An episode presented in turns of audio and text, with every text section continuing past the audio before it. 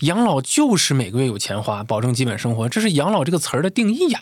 不是一次性给你钱，给你一笔钱干嘛呢？你一个六十岁的人，然后你下面有两个孩子，就天天就盯着你的财产。如果你是年轻人的话，你很难去换位思考的。稍微年长一点，你会觉得我说的根本不是什么天方夜谭。所以养老金从根上来讲，它就是每个月有基本生活费，你这点满足了。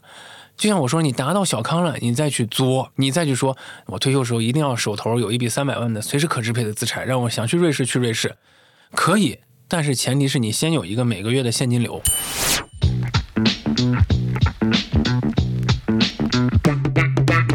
各位听友，大家好，欢迎收听雪球出品的《厚雪长播》，这是一档和投资相关又不止于投资的节目，我是主持人七。大家好，我是舒心。这一期节目呢，我们邀请到了一位雪球的老用户，也是一位知名的财经博主曹叔。他写过两本书，一本关于保险，一本关于养老，可以说是一位年轻的养老达人。今天他会跟我们讨论，在职场新人、中年危机、已婚有娃。丁克、独身等等场景下，分别应该攒够多少钱才能安心养老？首先，我们先来欢迎一下曹叔。Hello，雪球的各位朋友，大家好，我是曹叔啊，我是一名财经的科普作家。攒多少钱才能安心养老？呃，这本是今年刚写的。那我们第一个话题就从这儿开始聊吧。当时为什么会决定要写这么一本书呢？这个话题绝对是刚需，因为经济是会有波动的，社会发展也是会有波动的。很多年轻的客户。或者很多年轻的群体，他发现自己距离养老也不是很远了，而且他心中是有一个养老时间点的，不是我们 社会上的那种男六十女五十五。他可能想，我今年可能三十岁出头，我能不能在四十岁之前就能够退休？对这一点上，比如说作为我们二十到三十岁的人嘛，就我可能是三十前后，从我个人的感知上，我也觉得养老这个话题离我越来越近，而且会有一种养老的焦虑。我特别理解，就是我经常和我们身边的朋友分享说，想早点退休，本质上不是说你很热爱规划养老这件事儿，而是因为你对当下比较排斥、厌倦，甚至不想接受。它是一种我逃避当下的一种表达。嗯啊，所以我觉得我们要分开来看。好，如果你真的想问我说四十岁怎么退休，那我就要反问你：你四十岁每个月能拿多少钱？就有没有被动现金流？嗯，假设你现在是在北京。你是张三，那还有一个李四呢，在距离北京三百公里的廊坊，你们俩可能对于每个月现金流的需求是不同的。对，北京的人可能说你给我一个月八千，然后我如果没有太多的租房需求，我觉得每个月八千就够了。但是廊坊那个人说可能五千五差不多就够了。所以不管怎么样，你要先自己问自己一个问题：我每个月的收入需要多少能够维持我的生活？然后我可以确保百分之百的 guaranteed 拿到这个收入，嗯，那你才能去讨论退休。所以这两年才会出现很多什么攒够多少钱才能养老，嗯，就比如说我们算笔账，你有五百万，那理论上呢，如果你选择的是相对比较稳健的，一年拿到百分之四左右的年化复利，嗯，那你五百万百分之四很简单，就是大概是二十万左右的收入，二十万我觉得在中国任何一个城市满足基本生活都完全没问题，是对吧？你不要跟我讲说有些人欲望高啊怎么怎么样，我们讨论的是大范围情况下普世的，所以才会出现这种讨论。但是你有五百万，你真的会躺平吗？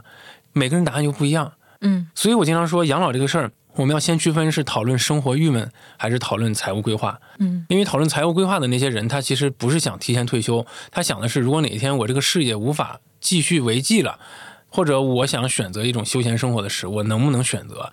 那生活厌恶型的呢？他是说，我你别管我干嘛，我现在就是不想干了。你告诉我攒够多少钱，那是我的目标。我从此把那个目标作为我的人生追求，但是问题这个目标其实是动态的。你现在定一个三百万或者五百万，等过五年，你可能会发现不够，或者你发现其实这个数不是最重要的，而是你的心态是最重要的。所以那不是财务领域的讨论的事情，也不是理财投资领域要讨论的事情，那是你自己的人生观和价值观的问题。明白。所以我觉得，当大家讨论养老需要多少钱养老的时候，要先把这两个事儿理清楚。我们在讨论的都是严肃的养老。假设在这个社会兢兢业业干到法定退休年龄，六十到六十五的时候，对，就是现在可能女性如果延迟五年就是六十退，嗯，男性延迟五年就是六十五退。那那个时点，你的退休生活能不能比你没有做规划的时候更好？嗯，换句话说，因为这两年很多人喜欢卷嘛，喜欢比嘛，你有没有可能通过规划比你的同事？过得更好，比你的邻居过得更好，比你的年轻时的情敌过得更好，有没有可能？这都需要提前规划的。那这些规划其实就是我们讨论的很严肃的养老金规划。嗯，比如说像我作为三十左右的这么个人，嗯，其实我看到我的爸爸妈妈或者我爷爷奶奶其实是没有所谓养老的焦虑的。嗯，那比如说从我们这一代开始，或者说从中年人三十五到五十这左右，他们面临的这种养老的现状，跟以前的那些人会有特别大的不同吗？我先说一句很很绕口的话，就是未来养老金这个事儿会从代际扶持转向基金积累。嗯，听着有点复杂，但我再换一句话方式啊，就是咱爸妈那一代，养老是靠年轻人养老人，但是以后呢要靠自己攒的钱养自己，是因为人口结构变了。就是以前是一个金字塔的类型的这么个结构，我们靠底层的年轻人不断出生来去滚动这么一个模式，对吧？就叫现收现复制。查阅一些文献啊，或者看一些关于社保的一些科普文章，就会发现现收现付制，很很很直白嘛，现收哈现付，就是我今天赚了一万块钱啊，我前几天做直播还说，我今天赚了一万块钱，其中有一千多拨出来，立刻给到了北京已经退休的叔叔阿姨们，不用客气，哎，不用谢，就是这样，现收现付制。但是有些地方，如果像我这些正在工作的年轻人减少了，那叔叔阿姨的钱从哪儿来呢？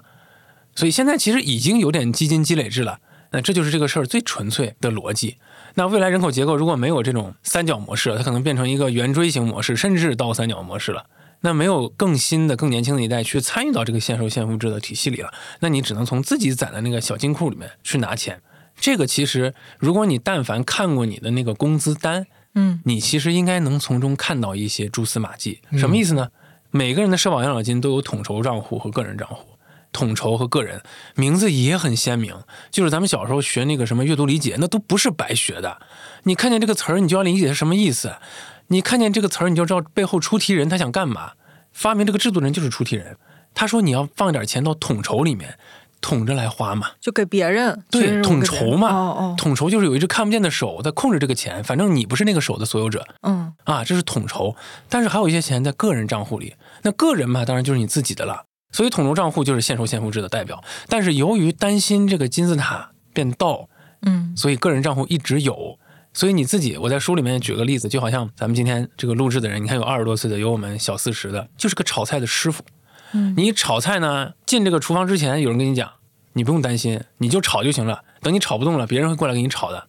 但是你炒菜的时候，眼瞅着那个能上台的厨子越来越少。出锅的时候，你除了把大部分的钱都拨给那个已经年龄很大的坐在餐厅准备吃饭的食客以外，你自己又拨一点钱到自己的小碗里，拨出来的小碗的钱就是你的个人账户。嗯啊，所以这个行为本身就是政府一直认可公和私是统筹的，所以养老这件事一直以来都是一个公和私的结合，无非是现在到了某个节点，我们要更强调什么呀？私，于是才有个人养老金。嗯，之前有人问我说：“曹叔，我也是很年轻，二十八岁半，不到二十九，我不想参加社保。”嗯，我说，如果在两三年前你问我，我会坚决的说不行啊，你不能不参加社保养老，因为这是你的最重要的养老金制度。但是后来呢，个人养老金推出了，也就是说，一个自由职业者如果他不交社保养老，他只靠自己给自己攒钱，这件事儿从合规上是完全 OK 的。嗯，就国家认可了，因为国家如果不认可，他不会推一个自己交钱、自己攒钱的个人养老金制度，相当于他默认了一种 lifestyle。嗯，年轻人不是爱谈 lifestyle 吗？你为养老攒钱不也是 lifestyle 吗？所以它是另一种极端，就是你完全不参与现收现付制，嗯，但是你相当于也放弃了未来获得财政跟人口支撑的那么一个权利，嗯，就未来即使人再少，他也会有新人吧。然后人再少，我们也说过，财政一定会确保社保这个模式往下走。你只能靠自己了，你只能靠自己。但是你就说我是一个非常呃认同权利义务对等的，我年轻时不参与你的游戏，年老时我不跟你玩，我认同，我一直是一个特立独行的独行侠。做个独行侠也没有问题，但是你一定要做的聪明，就把你的钱聪明的打理起来，然后控制住自己的双手。我认为只要做到这一点的话，独行侠也非常棒。这不就是你想要的自由主义吗？嗯，没有什么复杂的。自由主义不是说我们高高在上的理念，而是你行为中落实到你的生活、消费、理财中的很多细节。嗯，比如说，那就存钱有没有可能呢？其实，比如说，我最近发现我周围会有一些人啊，包括网络上有一些现象，就是叫。存款特种兵，就是他们发现有些大银行存款利率其实挺低的嘛，所以他们会去异地的一些小银行去存钱，因为那个利率比较高。嗯，啊，那反正放在那个银行的账户里，首先我能确保它肯定本金是有的，然后利息还比较多，那我就不参与这个个人养老金的这个一套体系，我自己给我自己存钱，有可能吗？我特别想说一点什么呢？不管是我们在雪球这个平台，还是做养老金的个人也好。其实，当我们讨论养老金的时候，我们应该先问自己一个问题：你为养老攒的钱，是不是就应该养老时才花？嗯，就其实很纯粹的一个问题，就好像你为养老攒的钱，你是想每年都能赎回一次，然后抱着它睡一觉，第二天再找一个同样高理财收益的产品放进去吗？那不是养老，那只是你对安全感的一种释放。所以，如果你想做养老的话，至少你要拨出一部分钱，让它递延到十年后甚至二十年后的自己，否则你就是知行不合一的。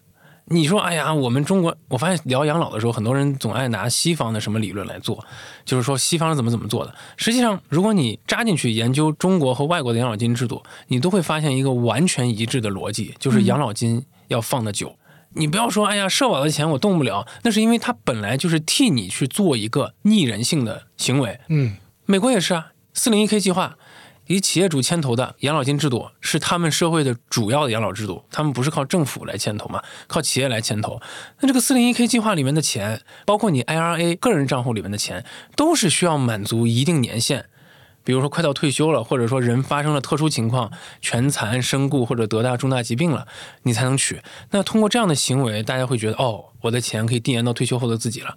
所以你想到这一点的时候，你再回头去看刚才我们说的这个存款特种兵，他其实不是为了解决养老，他就是觉得在当下动荡的环境里面缓解焦虑，对，很焦虑。然后在理财这个事儿上，我举手，我的态度就是用存款来解决我的焦虑，但是他没有解决养老问题。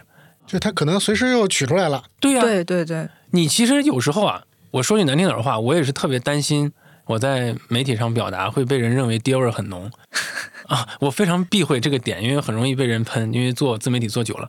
但是我真的想跟大家说一说，就是我们很多时候一定要区分严肃做事和网络休闲这两件事。嗯，就网络休闲，我在书里也说过，你在网上吐槽说我人生没希望了，养老我自己都养不活。我还不如把钱存起来。有些人是吐槽的，他在网上发泄一下，评论区点个赞，然后关了手机，他放松了，他快乐了。但是他不解决你的问题，你不要被这种所谓的放松休闲影响到你的理性决策。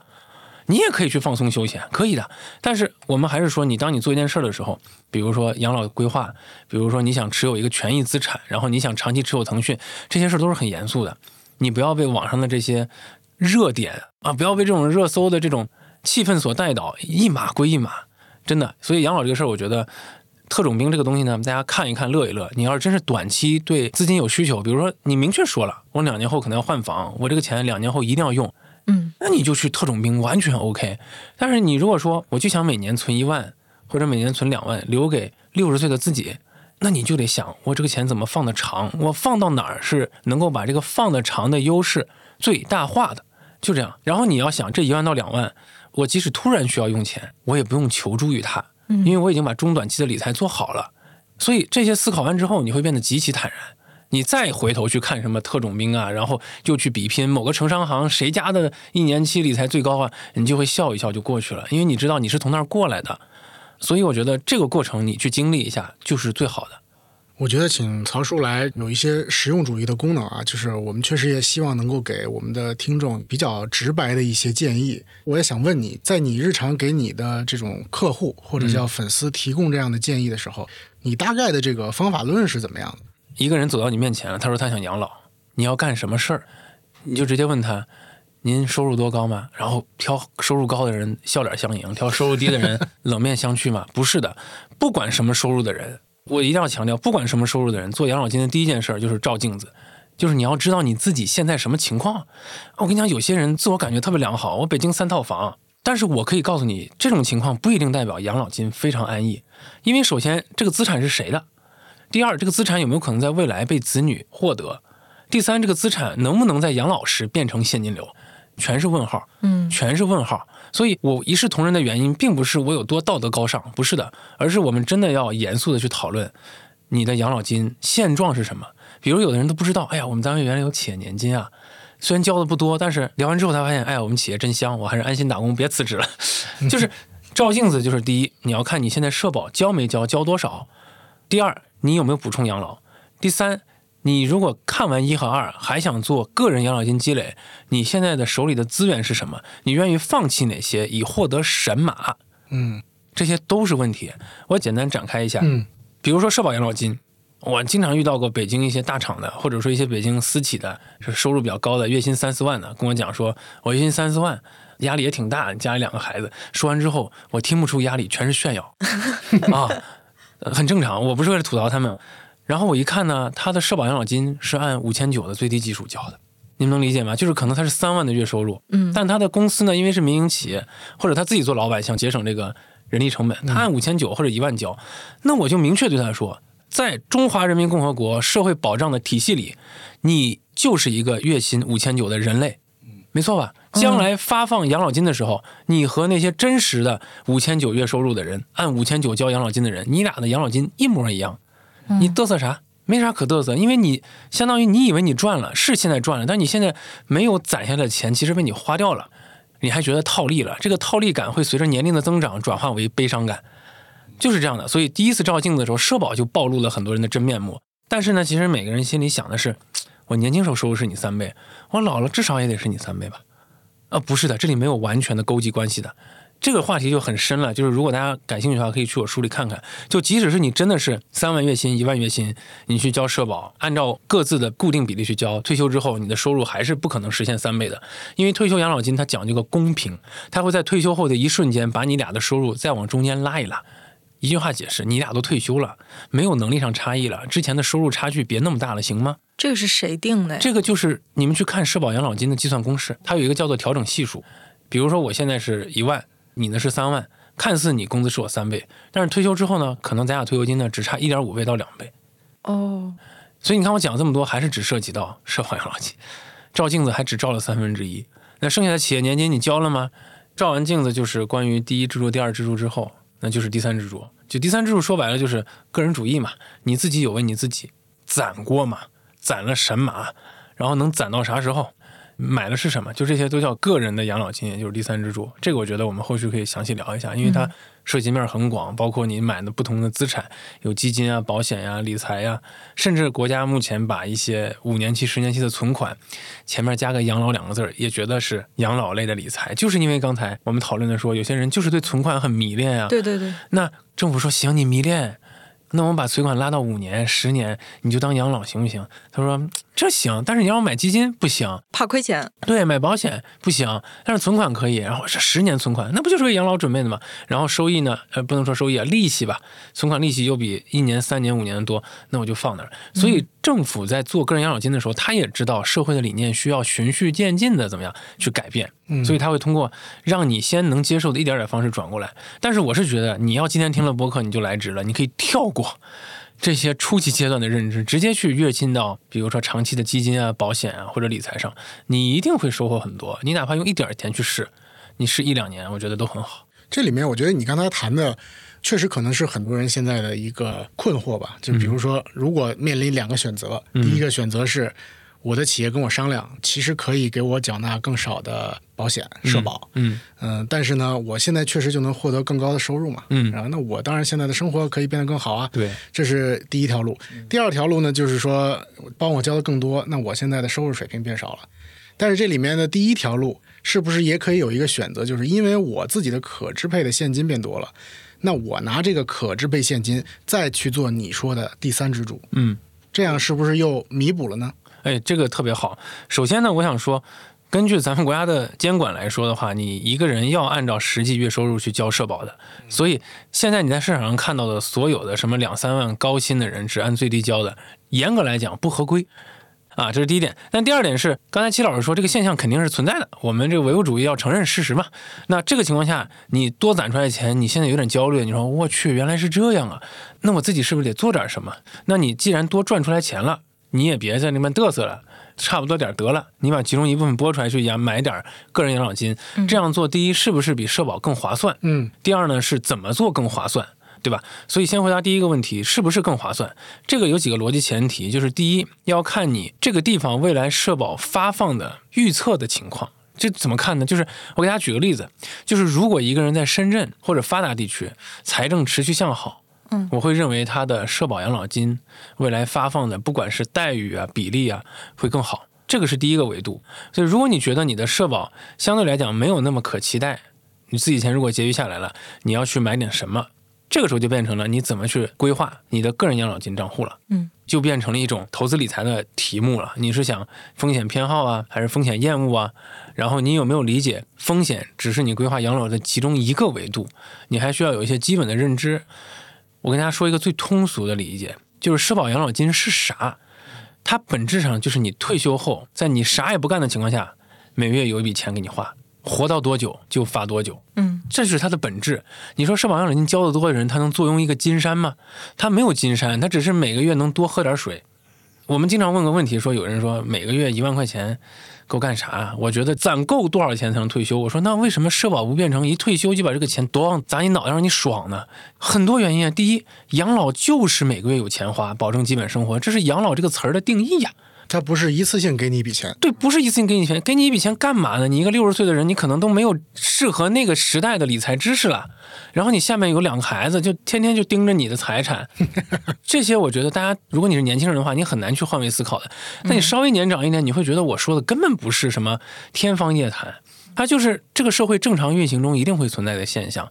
所以养老金从根上来讲，它就是每个月有基本生活费，你这点满足了。就像我说，你达到小康了，你再去作，你再去说，我退休时候一定要手头有一笔三百万的随时可支配的资产，让我想去瑞士去瑞士，可以，但是前提是你先有一个每个月的现金流。那我们刚刚说你社保不是可能不充足吗？那你先把个人养老金规划时把这个漏洞先补上或者提高一点，这我觉得是刚需。所以你看，什么 L 啊，什么投资复利，什么长期持有，都比不过你的心态。就你的心态是投资理财时最大的那个 X factor，嗯，所以我觉得你的心态尽可能做到平滑，你才有精力腾出时间和精力来去看别的真正和投资有关的那些方法论和理念。嗯，你要先正视这个东西，不是说每个月五千，十年后每个月五千够不够花，不要去思考这个问题。你先确保你有总比没有强，有个托底，对，有个托底，然后你去获得这个托底，现在所要支付的这个成本可接受。这是第二个理念，可接受。第三个理念就是你去找你用什么方法能够用最低的成本实现这个每月五千，就是三步走嘛。第一，先认同理念；第二个呢，先认同要有每个月的五千，先锁定一个值；第三个呢，就是用最低成本去实现这个每月五千。当然，每月五千每个人不一样，有人觉得我退休之后二十年后，我觉得每月要补一万，加上社保的可能几千一万两万，那和现在的大概六七千，生活一致，呃，生活品质是一致的，都可以，没有对错。你不要跟我讨论什么曹叔，我应该多少钱？是每个月按一万二规划还是一万规划？我说你先找到这个市场上能实现这个目的的最好的产品，你哪怕先买一点儿，你未来再去追加都可以。我们先把基本功做好，然后再去想怎么跳出更大的花活儿。先不要沉浸在那个花活里面，真的是这样。先不要去看不起这些钱，这个是我就又有点爹味儿了，苦口婆心的去劝大家怎么去看待养老这个事儿。我们先预设几种不同的人生场景吧。就假设我们第一种情况，就是我觉得可能是非常多的人即将面临的，就是现在常说的三十五岁的这个焦虑，焦虑是吧？中年危机，或者叫职场危机吧。比如说，如果有一个在一二线城市的，大概三十五岁左右，好像要面临这个市场上所谓的职位的危机的这么一撮人，你大概会给他一个什么样的养老规划的建议呢？我觉得。人到中年，就是会面临很多的风险嘛，很难，心头总挂着一个难字。对于这类群体呢，因为我自己也是这类的年龄段的人，我是感同身受的。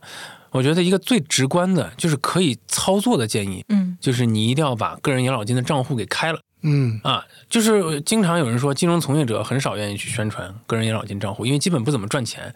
它是一个政府牵头的，有点带有普惠性质的行为，不涉及商业。但是我依然觉得，所有人都要开一个这个账户。这个账户呢，在你工作顺遂的时候，你可以获得个税的一部分的抵扣或者延迟交纳。而且它这个每年花的钱不高，最多也就一万二。但是你开完这个账户以后，它可以带来几个效果。第一呢，就是像我刚刚说的，正常工作的情况下，每年有税收上的优惠。第二是你真的开始为养老做事情了，嗯，哎，我们以前都是从学生时代来的，很多时候我们说，哎，把语文课学好，不如你先把这个课文先背下来更有用，那些都是空话大话，但是你做一件实事儿才是做这个宏伟蓝图的第一步。所以我一直跟大家说，开个人养老金账户几乎是没什么成本的，手机上就能操作，开完之后你的心态会不一样，这是第二点。第三，你在供养你这个个人养老金账户的过程，其实压力没那么大，因为它的交费不是锁定的。因为其实我们现在担心的是啥呢？就是啊，我今年三十五，可能是个中层吧，年薪四十五万，但是我到明年可能被裁了，或者我降级了，可能年薪就十五万了。对，但是还好，目前国家这个个人养老金账户是个交费灵活的模式，就是你只要交进去了、存进去了就行了，它不存在断的概念。嗯，它没有断的概念，因为还记得吗？我们叫基金积累制。嗯，积累就是你今儿有点水了就倒进去，明儿没水了不倒，但这个池子里的这个水啊还是在的啊。当然是有一些波动的。假设你买的是权益类资产，这个不在我们讨论的范围内。严谨起见，我只是提一下。那你明天突然又有好多水了，你再追加进去。这个是很正常，所以它的交费方式对于人到中年的人是很友好的。很多人在买这个商业养老年金或者保险的时候会焦虑，说：“哎，一交交十年甚至十五年，每年要交两万甚至十万的，我万一遇到波动怎么办？”如果你想要这种极致的没压力的，那就选择国家的这种政策。当然，其实这个世界是公平的，就是你选择了一个交费期比较锁定的，相当于对自己提供了一个。高标准严要求，那你如果履行了这个高标准严要求，未来你从这个保证交费确定的锁定的这个方式里面得到的这个养老金也是更大的。所以其实是个权利义务对等的关系。但我们在讨论就是，如果我 inability 了，我没有能力了怎么办？那你就先选择一个，就像打游戏一样，先打一个简单局嘛，先从简单局打起来。打完之后，你觉得，哦，这个其实也没那么难。就是我觉得我人生再困顿，不至于一年。一万二或者一一个月一千块钱交不出来，当然这个也不是说居高临下的一种观念啊，就是我只是举个例子，所以你会发现你可以去探索别的方式了。然后你可以说，那我交一个三年期的吧，我觉得人生三年内大概率没有问题，而且我这三年可能每年交两万，嗯，我觉得问题不大。那慢慢的你就能拓展到自己的能力边界了，它也没有影响到你的所谓的焦虑感背后的这种不确定性。所以它是个度，就是没有哪件事儿是极端的，你一定是在中间找一个适合自己的点。那这个点你要自己去摸索，对吧？我觉得养老就是一个很有意思的过程。所以三十五岁开始开设这个个人养老金账户，你觉得也不算太晚。其实任何时候都不算太晚，但是永远是越早越好。一样的，你像咱们雪球很多的听众也都认同长期持有的价值。你三十五开始持有一个资产，持有到五十五二十年，和你二十五或者三十岁开始持有。多持有五到十年，大概率是要年轻的人会得的更多嘛。所以我经常跟我身边的朋友说说，你买的晚不怕，你要是买的晚，但是你多投点钱，交的多就可以。对，交多，你用氪金的方式干掉年轻人，用金钱换时间嘛，一样的。所以这个世界是公平的，就是如果你发现。比如三十五甚至四十四十五才开始，但是你只要意识到了，然后在你能力范围内挑一个上限去做，我觉得已经很好了。你不要去纠结说我为什么二十五、三十五或者三十没有开始，你不用纠结。我经常和大家说，你早五年开始攒养老金，那个时候你的选择还不一定有现在多，嗯，对吧？因为现在政府是认可并提倡这个理念，就百花齐放。啊，从银行理财子到公募，到券商，到保险公司啊，甚至有一些私募啊，我不知道，可能都在推养老相关的产品。那你饭桌上的菜在变多，那这一定是一个好机会。所以我觉得你不用觉得遗憾，这是一个我觉得甭管是年龄大还是年龄小的人，都是要在当下做出决策的一个地方。不要找理由不做，很多时候就是找理由。那从这个角度来说，是不是这也不只是给一个三十五岁的人的建议了？可能是不是二十五岁的人也完全适用？对啊，就是年轻的人，我经常说，你年龄这么小，就是巨大的优势。我说极端点儿，你一个月攒一百块钱，你坚持两年，我不说别的，你起码养成了一个习惯。你说，哎呀，曹叔，我一年攒一千二，两年两千四，就算复利，就算复利六个点也没多少钱。我说，人世间的很多行为，它带来的价值并不是用钞票衡量的。你这个行为本身是低成本的，那它带来的效益，就是经济学上的效益，它不光是钱嘛。你要非得按钱来做，那你啥也别干了。大家都是从年轻时候过来的，谁年轻时候没有穷过、没有合租过呢？对吧？你不能沉浸在这样的一个场域里面。你要去想，它带来的价值就是：哦，原来存钱不过如此。我今年一个月一百，我明年能不能一个月三百？慢慢去做。然后你在做的过程中，也可以去挑那些我们讲有后悔药的产品，比如有一些金融养老类的理财产品，它满两年或者三年也可以赎回了，给你一次机会。你要真担心自己持有不了那么久，你就买这种小怂。啊，给它起个名字叫小怂类的养老理财产品，但是它小怂呢，它的收益会略低一点点，那没关系，你先做嘛，你不要又想收益高，又想随时能支取，我们都知道不可能三角，所以不要去纠结这些不可能实现的逻辑。你年轻就是资本，你去花一年时间，每月扔一百，回过头到明年来看，大概率你不会怪我，因为你如果连每月一百到时候都穷到说要用这笔钱，因为我的建议你无法支取，那我觉得你也太失败了。就不怪我了，对吧？说的有点耿直，好吧。那第二个问题就来了，买什么？对，买什么？对，简单来说呢，我一直跟大家讲，我这个人就是一个抠细节的人。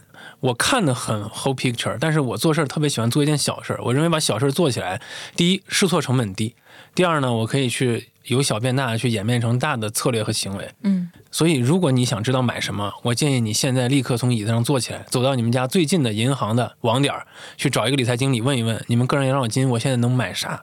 哦，很简单吧？是不是没有任何成本？你还会收到笑脸相迎 啊！但是我并不是说大家一定要去银行买，而是说这是一个很好的行为，免费获得一次灵魂的洗礼。你会发现，当你想问理财经理买个人养老金产品的时候，理论上一个合格的银行理财经理应该给你剖出来这类产品：公募基金、银行理财、存款和保险。嗯啊，理论上一个合格的理财经理要剖出这四个。通过这个过程，你会知道哦，原来个人养老金是个筐。多种理财产品都能往里装，第一个认知就建立了。你听我在这嘚不嘚，你可能没感觉，但是你走到银行柜面，不花一分钱，通过人类之间的沟通，看一些宣传海报，然后聊聊天，就能知道这个事儿它长得就是这样。然后别急着下单哦，你现在有了一个第一步叫 Step One，就是你知道它有这一类了，有四类对吧？对，有四类：存款、银行理财、公募基金和保险。嗯，然后呢，你就可以分门别类的去。了解一下，研究研究他们每一类产品的特点了。你比如说，我们可以一个一个掰一掰，好不好？存款呢，就是我说的，就是政府想推一件事儿，是想给你设个低门槛，让你先体验一下。存款就是这种体验券。嗯啊，他知道你们俩很尴尬的站在一起，他知道你不想养老，你天天就想弄一个最高的利息的存款，又觉得安全，但是呢，他又知道你想做点养老，你们俩就很拧巴的站在了一起，那怎么办呢？就推个养老存款吧，嗯，他就出来了。所以养老存款呢，适合那种有想法但是没办法，也不想去探索的人。你买一个这个，有点自我安慰，说老子今天终于为了养老开始攒钱了，牛逼，发个朋友圈。但实际上没啥用，但是没关系，我觉得迈出第一步就是好的。养老存款呢，就是那种三年、五年甚至十年的，它比同样的不包含养老这两个字的三年、五年、十年的存款会略高一点点啊，理论上是这样的，大家可以去看。但一般的付出的代价是什么呢？锁定。就锁定嘛，三五年、三五十年，但是其实你正常放三五十年的存款也是锁定，所以他为了激励你去做养老，所以可能银行呢或者呃政策机构呢会贴一点点钱让你去形成这样的习惯。但是我还是建议大家啊，就是既然来听这个节目了，你就尽量不要去买十年存款，短期理财我全放活基，活基现在找到百二了也不难，嗯，对吧？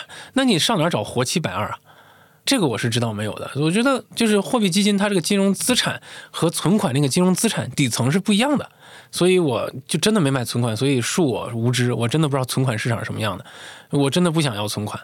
那存款之后呢，第二类呢就是比它再狂野一点点，让你觉得哎呀我又更牛了，那就是银行理财，它比存款显得稍微你认知高一点了，但它因为你还是有点怂，所以你要通过银行那个嵌入的方式让它锁定一个安全感。因为老百姓还是觉得有银行开头这两个字就很安全。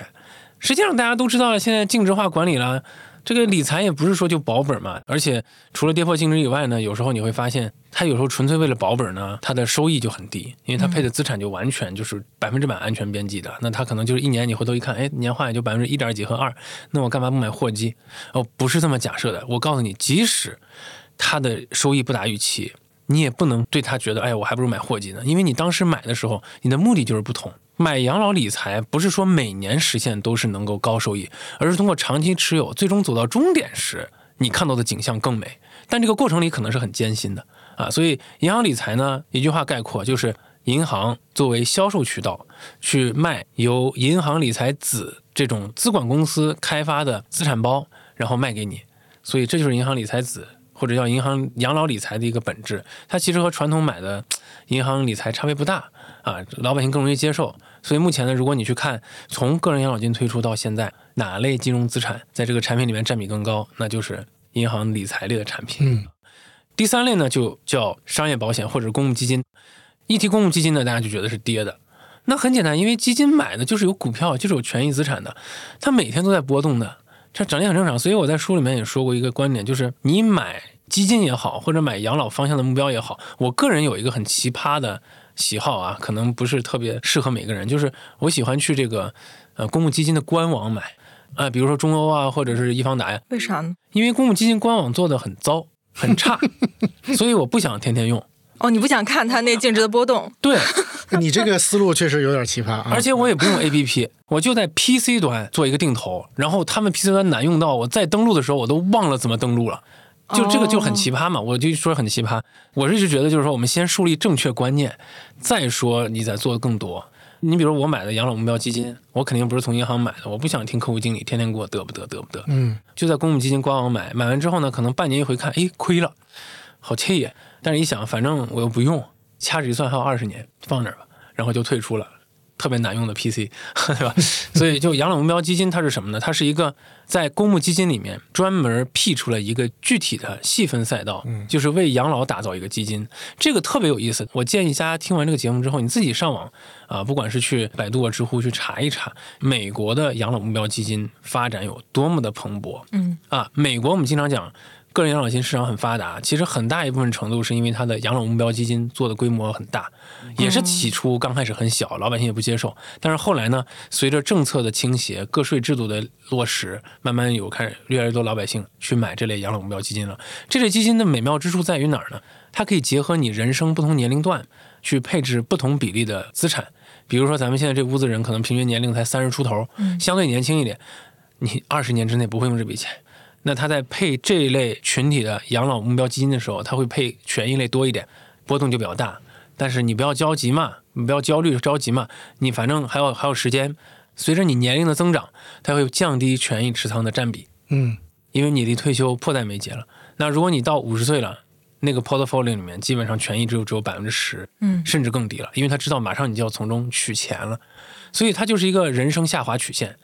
不是人生要下滑，是那种权益占比要下滑的曲线啊。这个曲线我觉得是很符合逻辑的。投资很多时候讲逻辑的，所以我觉得养老目标基金它通过这样的设置，可以极大程度上规避资本市场的不确定性。嗯，也就是说，回过头来看，刚才这个我们录制节目前，我跟齐老师还在聊，说我曹叔有没有买过养老目标基金？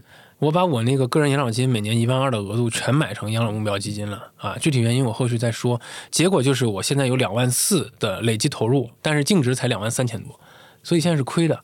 那你说我亏了什么样？我觉得才亏这么点儿啊！得亏我买的是养老目标基金啊，所以它是平滑整个风险曲线的。你要是真投权益基金，过去两年 极端点买了医药，嗯，亏百分之五十都有可能。对。但你说我买没买过坤坤？我也买过，但是我买坤坤的目的可能不是为了养老，是为了爽一把，就是或者是为了搏一搏收益，就是那是我可能另一种理财思路了。但是养老这件事我就放这了，这两年可能亏了百分之五左右，那我觉得没关系啊，它还会涨上来的，因为我距离退休还有二十多年。那我要悲观一点，万一比如说我们买的这基金连亏了三年到五年，但是它是我二十年后用来养老的。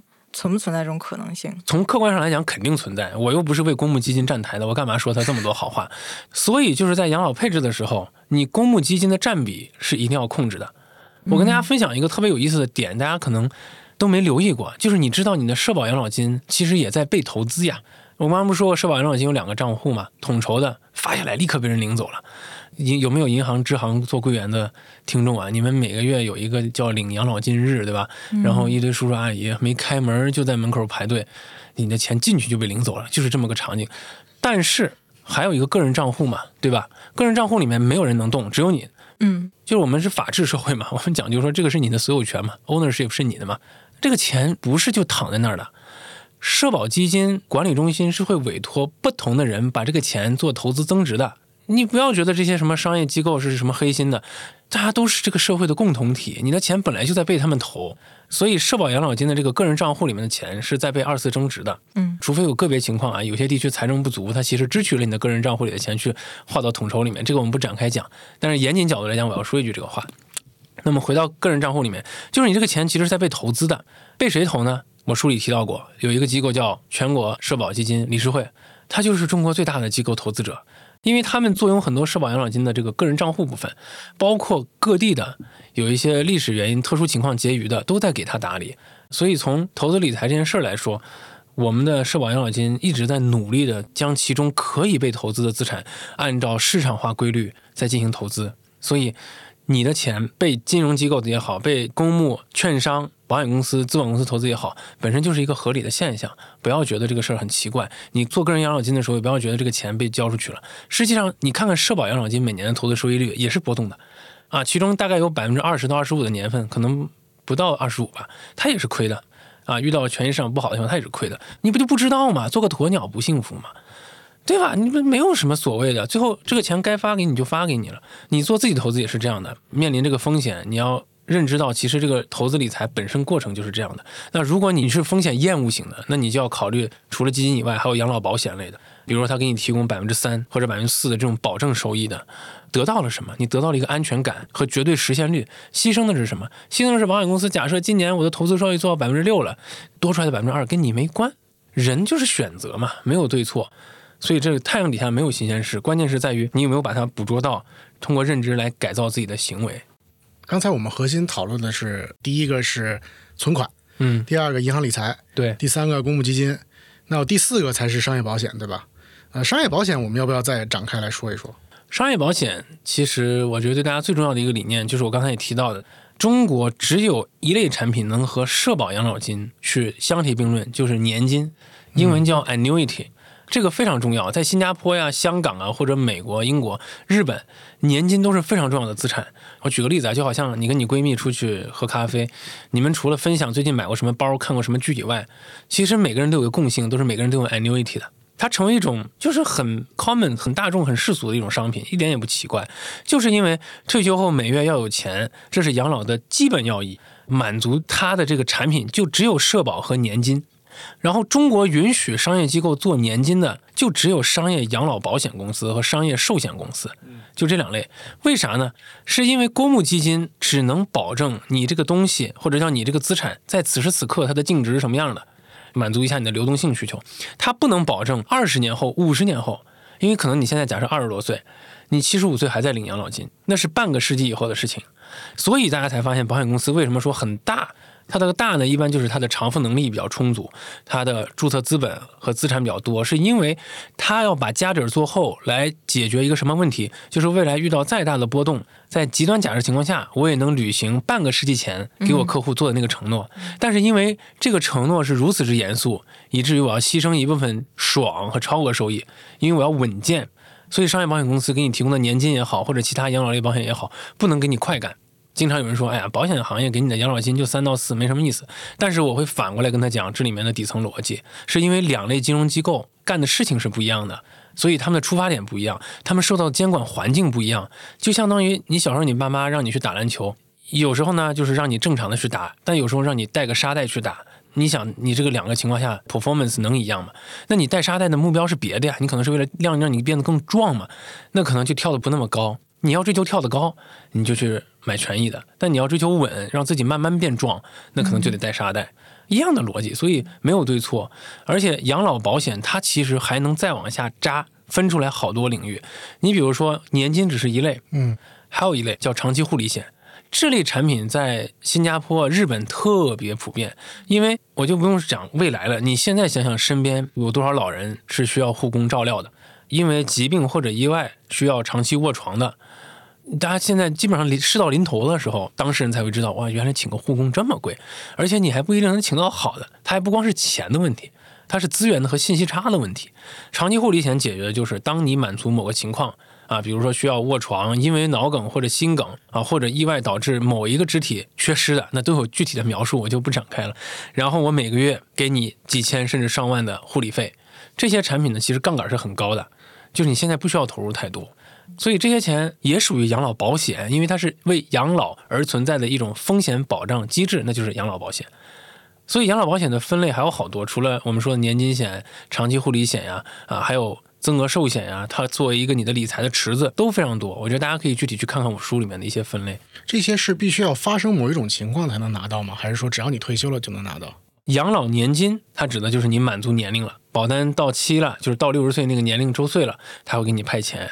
不管你是什么状态，你活蹦乱跳还是卧床，都会给你发。但是长期护理险就必须满足长期护理状态，因为长期护理险是博概率嘛。我现在花一点钱获得的那个钱，有可能是不一定能给我的。但是养老年金是我只要活到那个时候就会给我的，所以它发生概率是百分之百，那就变成了投资行为了。那长期护理险还有一些除了投资行为是概率行为，有些人可能到八十岁还能够去跳广场舞，那他就买这个就相当于有一点点亏，但是你没法去。假设你的人生什么样，你只能说在力所能及的范围内把这些风险都考量到，这些都叫养老规划。所以我经常说，不要一说养老就是坐在桌子上。张三他说他能养老金实现长期百分之八复利，我算了算我的 portfolio 可能只有百分之七，好像有点差，不好意思跟他 battle。不是这样的，养老规划不是比收益的。那是小孩玩过家家游戏，你做养老是为了让你养老生活面临的各个需求都得到满足。就好像我们现在人生长大都知道，幸福的家庭不是用收入衡量的，那成功的养老理财投资也不是用收益率衡量的，对吧？只是因为你没有经历过那个过程，能实现百分之八的收益率，但是那个钱咣给你一堆砸到你手里了，最后你不知道用它干嘛，然后呢，你也没有把它提前规划好，都是风险。你比方说年金，就让我想到一个案例，特别真实。养老年金的价值就是你退休以后，假设你没有太多钱，但你每个月，假设现在哈，每个月就两万块钱，你觉得你子女怎么惦记？惦记不了。你跟你儿子说，你惦记啥？我现在没钱，下个月两万到了，我立刻花了。你惦记啥？但是如果我有两套房，那这就惦记，这迟早是我的。我不是说这两类资产是矛盾的啊，不是说有你没我的，而是说当你去规划的时候，你要考量不同的需求，因为这种情况还是很很常见的。那比如说，如果真的现在有挺多人周围是丁克的，嗯，有子女跟丁克，他在规划上会有特别明确的不同吗？其实有没有子女规划养老上，我觉得要深入到他们家庭具体的需求。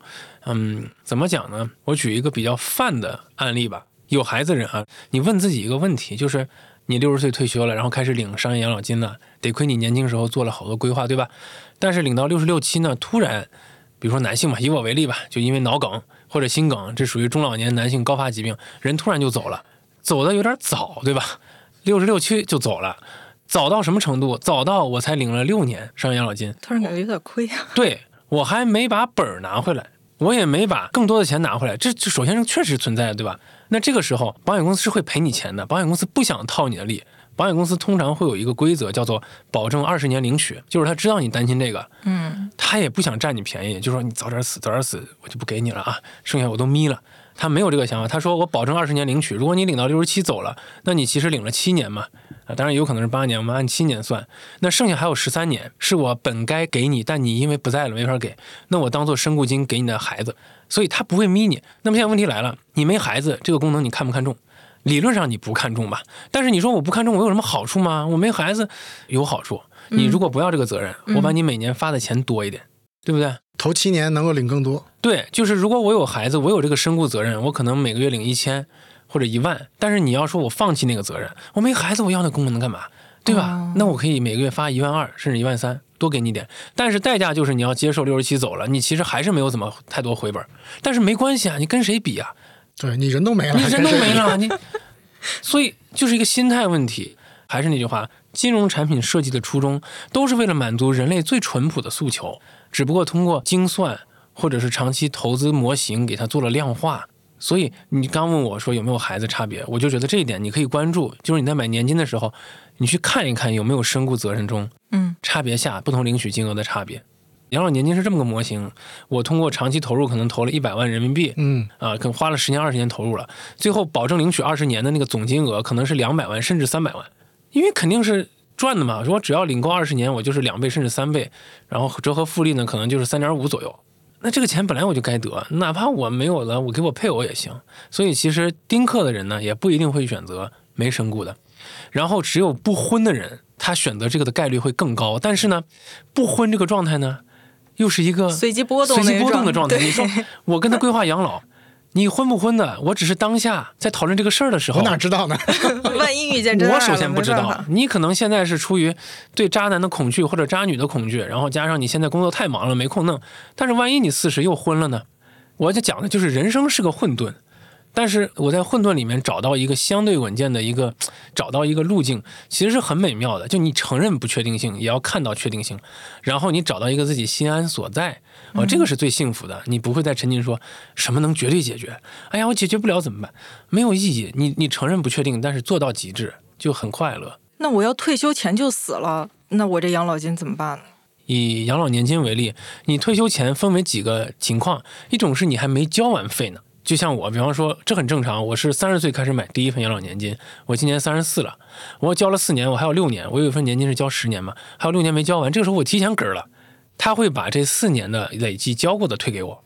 他不会有利息，一般情况下没有利息，那就太惨了。那这个情况下就没什么好说的，相当于你白弄。一种情况下是你费交完了，你相当于我从四十岁到六十岁这个期间，就是费交完了，但是人还没开始领。这个时候要看你死的时候那个点，保单里面的这个现金价值，就是保单里有一个价值，类似于账户价值，它和你累计交的这个十年的保费哪个高？嗯。啊，我们叫孰多孰少，把那个高的给你还上。就还是那句话，你不会获得比你付出的少。当然，你不要说那有时间成本啊。那我交了四年，我不在了，你就给我四年保费，你图这个吗？你要是知道你四年内就死了，你你肯定不买年金，对吧？对吧？所以不可能有一款金融产品既解决短期理财需求，就是你什么时候取都是最高的，然后你不想取，来递延到退休也是能让你发一辈子钱的，没有这样的产品。很少。那我公募基金账户，如果万一我没了，那就是你的遗产，净值的那个钱，甭管是赢的还是亏的，那里面的钱是你的遗产。哦，就我可以给我家里人。你生前如果没做好遗嘱，就会引发撕逼，就这么简单。丁不丁克，结不结婚，有几个孩子，它不是核心要素，核心要素是你想清楚以后，你把利益最大化。你觉得哪怕我是独身的，我这个身故到时候写个遗书，把这个钱捐给什么希望小学，我也觉得我可以被后来的历史记一笔。可能这个世界上有一篇深度报道就在写你这个 case，当然你不知道了，但是无所谓啊，就是很有意思，你不觉得吗？买什么之后，我觉得现在还有一个小问题还得跟进一下，我们到底要怎么买？刚才你说的四类，存款，然后银行理财、公募基金加上商业保险，嗯，我们都是要以比如说定投的策略吗？还是以什么样的策略？要不要定投？这个其实就有点像刚才我们说的，你对于你的现金流支出有没有什么规划或者顾虑？你的顾虑就啥意思？就是我万一到了三十五或者四十被裁掉了，那怎么办？那这个时候你要选择交费期相对灵活、不写死的，因为养老保险类的很多产品大多数是写死的。比如我在合同签订的时候我就说了要交十年或者五年的，交完之后呢我就再也不用交了。但是这五到十年我要履约。所以它的这个约束性相对强一点，但其实也算是定投了，就算是强强制定投嘛，强制定投十年。对，经常有人说我有一笔钱，手里可能就有个三五百万，该干嘛？那这个是就是涉及资产配置的问题了。那这个时候你可以考虑不用完全按照定投，你可以一次性或者分两到三年去配置基金或者是保险。但是不同的金融资产，你的交费期又不同。比方说基金，现在可能假设是在一个上涨的行情里面，那你现在全部砸进去，有可能后来下撤的风险你要承受。那个情况下你怎么去定投是一种思路。但保险呢，交费期是锁定的，所以它交费期越短，同样的钱啊，比如说都是十万块钱，你两年交完和十年交完。肯定两年交完，保险公司给你带来的效益大嘛，对吧？比如我只有两万块钱，我我尽快给你，保险公司给我提供的承诺保证收益就高。所以保险行业很多人就是买保险的时候，很多人如果手里有一笔资金是倾向于中短期交完的，所以这个每个金融产品它的交费思路是不一样的。但是呢，你看我的第一份养老年金不到三十岁买的，我的交费期三十年，就是因为我当时确实没有太多钱，我每个月可能就交一两千块钱。我是希望通过拉长这个交费期来实现总的投入大，你相当于三十年每个月两千，每年就两万四嘛，嗯，三十年两万四大概就是七十二万嘛。那我要有这七十二万一次性交进去，肯定比分三十年交要得到的多。但是我没有那么多钱，不要进入到那个思维，我没有那么多钱，我怎么办？没有那么多钱就一点点攒嘛，社保不也是一个月一个月攒嘛？七十二万最后他能够给你换来的，可能也是他的两三倍，是吧？对，正好是三倍嘛。每个月从六十岁开始给我六千块钱。啊，就这么个逻辑。我在我的书里面大概有分享过，有三款年金，就是这么怼怼怼。因为买年金就像买菜一样，按斤买嘛，你一点点往上垒。那我最后我的年金每个月给我大概是一万二的补充，大概在我六十岁的时候是一万二，还有二十多年。我也不去想这一万二有多值钱。社保我在书里算过，可能我按照我现在比较充裕的交费模式下，我的社保一个月会给我大概一万六左右。那加起来可能就是小三万，那还很有钱了。对，我觉得就比较好了。就哪怕再通货膨胀，经常有人说通货膨胀不值钱，我说那一个月三万肯定够了，就差不多了。现在三千，你你不能太夸张，你不能为了去赞扬拥抱通货膨胀，你不讲道理嘛。对吧？所以就是你在能力范围内去做一些规划，就哪怕你未来社保可能只能发七八千，因为你交的这个基数低，那你自己商业养老保险再补充个三四千，也是一万块钱。那和现在假设三千相类似，我觉得你也在那个时候一定会感叹，得亏我当年做了这个，要不然我可能就是现在月薪两千的人。收入越低越得去 care 这点差异。我讲这么个事儿吧，就是其实规划养老金的时候呢，你会发现不同人的需求差别特别大。我们今天聊了这么久。其实说白了都在聊一件事儿，我们担心老了以后钱不够花啊，所以提前准备。但是其实存在一种情况，就是他钱太多了，他花不完，所以他要规划好，这也叫养老规划，对不对？我我希望我是这种人，我也希望。但是我们其实要公允的认可，这个市场上养老规划不是悲情的，养老规划也是充满着锣鼓喧天、鼓乐齐鸣的。因为真的，就假设我们脑补一下、意淫一下哈，就假设你现在是一个五十九岁马上要退休的人。然后你手里呢，再加上其他的资本，大概攒着三千三千万。你这三千万呢，你有三个孩子，那你这个钱如何放，又能让他们不要被轻易碰到？同时自己每个月也有养老年金的进账，然后还剩下的钱自己想花就花，子女想动都动不了，哪怕把我告到法院上也告不了。所以对他来讲，安全性、稳健性、流动性是第一位的。收益，我我不要这个收益，我为了这个收益要牺牲安全性，no，坚决不干。所以你看，这个人的心态就不一样的，他们就是有很多钱。他们希望把这个资产平安的、轻松的持有到自己人生中末期，然后还能完美的、不要出乱子的给到下一代。那另一类呢？假设年轻人可能在人生初级阶段，他可能对收益看得比较重。讲到这儿呢，我也和大家分享，我在我的那些养老金配置里面，也有一小部分钱买的是权益资产。嗯，再极端一点，是不是听过一句话叫做“我要是二十年前，我不知道二十年前上没上市啊？我要二十年前买了腾讯控股，我现在肯定养老金不愁。”听着有点意淫，对吧？就这种假设没有意义做投资。但是如果一个人真的这么实践了，他其实肯定是正收益的。所以他举的是另一个极端，就是我持有一个高风险资产，但是我坚持住，然后我又赌对了。那他他万一持有的是乐视呢，对吧？所以不一定嘛。所以就我表达就是说，你也可以去为了收益去搏一个有风险的资产，而且坚持长期持有，但是你要接受它的不确定性，所以你要有一定比例嘛。你说你个人的那个账户？对，我的个人的养老金的那个。那这里我得去理清一个概念，就是个人养老金账户和我的私人养老金。就是个人养老金账户是我们刚刚说的每年一万二上限的那个，嗯。但是对于我的财务规划中来说，每年一万二攒是不够我用的，所以我每年还有很多钱要自己再去打理。所以我会把我所有的养老类资产定义为私人养老金。这个累计投入我在书里说我可能是三百多万，因为我要工作三十多年嘛，所以。也不要被这个数字吓到，其实是很公允的。你说的个人养老金，其实更多的是指可能会享受政府税收优惠的那一部分。对，因为政府已经把个人养老金这五个字类似于贴商标了。说说个人养老金就是我政府牵头的那个。如果你的人生成长了，收入相对多一点，那你还要再攒钱，所以你要有一个私人养老金。说白了，这都是你的私人的，无非其中有一块儿。是每年一万二可以享受税优的，所以这个概念呢，我说完了，大家应该就理清了。那我的私人养老金账户呢，就是里面大概三百多万，其中投到权益类资产里面呢，可能也就百分之十不到。也就是说，在我的世界里，它亏了，亏成狗，我也不担心；但是它赚疯了，其实影响也不大。但是我是认为它能往我把我往上带一带。阿尔法高一点，阿尔法高一点。然后你说曹叔，你怂成这样吗？不是，我也买权益类的，但是我买的其他的那些就不属于我养老金了。我不一定会持有到退休，我可能就会通过定期的去复盘呀，然后增加或者减少啊这些，所以是两码事的。不是说我怂，是我在做养老金规划的时候我怂。那是不是理解为你有一个私人养老金账户和一个私人投资账户，他们俩是分开的？对，就是人在和钱打交道的过程中要明确，你要让不同的钱解决不同的问题嘛。我是做养老金的私人养老金账户的时候，那些钱我明确了，就是退休前基本不动啊，或者尽量不动。它的流动性也比较差，但是呢，我还有一些钱会留给我的中期和短期，来确保我，比如说孩子未来每年学费几万块钱，然后我每年想带一家老小六七口人去趟国外，也不少钱啊，去一趟可能十万块钱，是，然后我可能换房换车。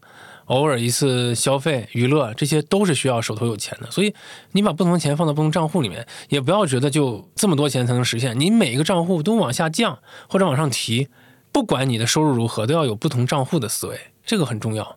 我其实还很好奇，就是呃，你日常因为你对接过很多的这种粉丝朋友啊，嗯，有没有一些你特别记忆深刻的一些客户，就他们的那个痛点，你觉得还挺典型的？反正我觉得养老这个事儿特别卷。就是它是开启心智的这么一个行为，就是不要觉得它是一个金融行为。当一个人意识到养老金里边有这么多理念、花活和方法论的时候，他就非常沉迷。养老金规划的非常充实到位的，其实往往是本来养老金就有过比较好规划的人。你比如说，有企业年金的人，天生就知道养老金是多元收入的。啥叫多元收入呢？很简单，就是我经常说，你现在可能是个三十多岁的八零后，你去看那些六十多岁已经退休的叔叔阿姨，街坊四邻里面说谁谁谁谁谁收入高，退休金高，你要仔细问的话，其实是因为他这个年轻时候做了一些事情，导致他现在的收入来源不止一个。比如他企业有补充医疗，他年轻时候买过一个房，还有房租，单拎出来每一件事儿都不高。如果那些叔叔阿姨年轻的时候上网看到什么这几千万根本没有用，啥也不干，那他现在其实就不会收获这种当下让人艳羡的生活，对吧？所以我一直觉得让自己的养老收入来源多，就是提高养老收入的一个最朴素的道理。今天我们在这个录制现场啊，其实还是有很多更年轻的同事啊，包括零零后也都在现场。我们现在旁边的一位小同学，嗯，你是不是也有问题想问曹叔？刚才其实聊了很多，就是关于自己养老。但是其实，呃，养老焦虑，我觉得其实有两方面，一方面是养自己的老，一方面是养父母的老。对，比如说像父母没有退休工资，嗯，其实这也是一个问题。因为特别是像我周边的朋友、同学，跟我一个比较年龄段的，像他们的父母，如果说没有一个，嗯，没有退休工资，就是他们家庭环境一般，其实他们面临的养老焦虑要更严重一点。对，嗯，我觉得这个也是想要请教老师的一个问题。是的，你你让我想到了一个场景，就是，呃，零零后左右的孩子们或者年轻人吧，他的父母其实是七零后，七零后其实他还不像六零后，六零后我觉得其实六零后在养老这件事上比较躺平，因为没啥时间了，基本上六 六三六四年的人或者六八年的女性，她没有赶上延迟退休，六九年的女性已经快退了。对她这个钱，她不用考虑什么基金、保险，她这个钱可以直接享受，就直接用了，你有多少就是多少。所以对七零后来讲，人最痛苦的就是知道我可以做点什么，但是我不知道能做点什么。我说实话，就是对于特别年轻的刚进社会人来讲，难点在哪儿啊？难点在于你把你自己养活好，就其实已经是给父母养老做的最重要的第一件事了。嗯，说的也对，对，把自己养活好以后呢，如果你有余钱的话。你又可以说我不考虑自己的买房啊，生活的品质要给我父母养老，很少，这样的情况非常非常少。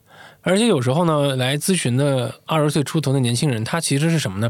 他是一个作为信息搜集者的人，啥意思？就是他爸妈是有钱买的，只不过他让他闺女帮忙问一问。嗯，帮忙了解了解，因为爸妈的这个虽然经验丰富，但是可能人脉圈都在当地的这个邻居里面。他说网上可能也有一些靠谱的信息，所以会让子女帮忙问。这种情况就另当别论了，因为又不是花子女的钱，实际上可是孩子帮忙去问。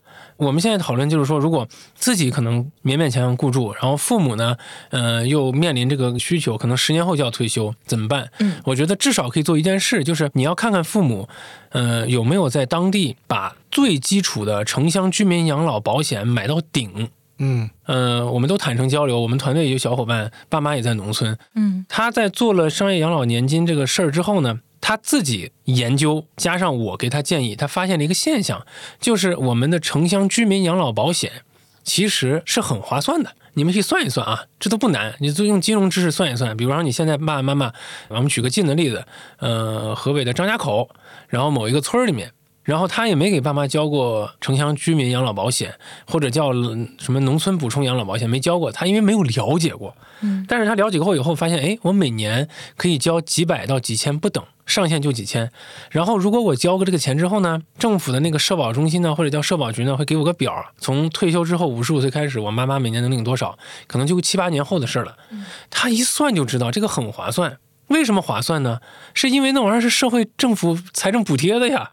如果你听到这儿了，至少我不是说你一定要去买，你们去你们父母当地的这个社保中心问一问，说咱们这个市里面或者县里面能买什么，让他给你算一下，你会发现，如果你用这个钱去买当下其他的养老年金险或者养老基金，能不能实现这个城乡居民养老保险给你承诺的每月的钱？你会发现大概率还是政府的这个很香，因为它其实就是政府的补贴。但是政府补贴有个头啊，所以它有个上限。你像我们团队那个小伙伴，就给他妈买了八千块钱，一年八千，在乡下一年花八千买城乡居民的基本上很少。就是我们觉得一年花八千可能两个 PS4 的钱，但是在乡农村就是感觉我按最低交，我有一个就已经很好了。那最后能享受到的收益是怎么样？我不记得了，但是当时算过就很划算，可能一个一个月、一年可能有个两三千块钱，就每个月两三百，但他才交那么点儿啊。就他可能就交个七八年，每年就八千块钱，但他领的好多呀。你正常按金融的这个模型去算一下，很划算的。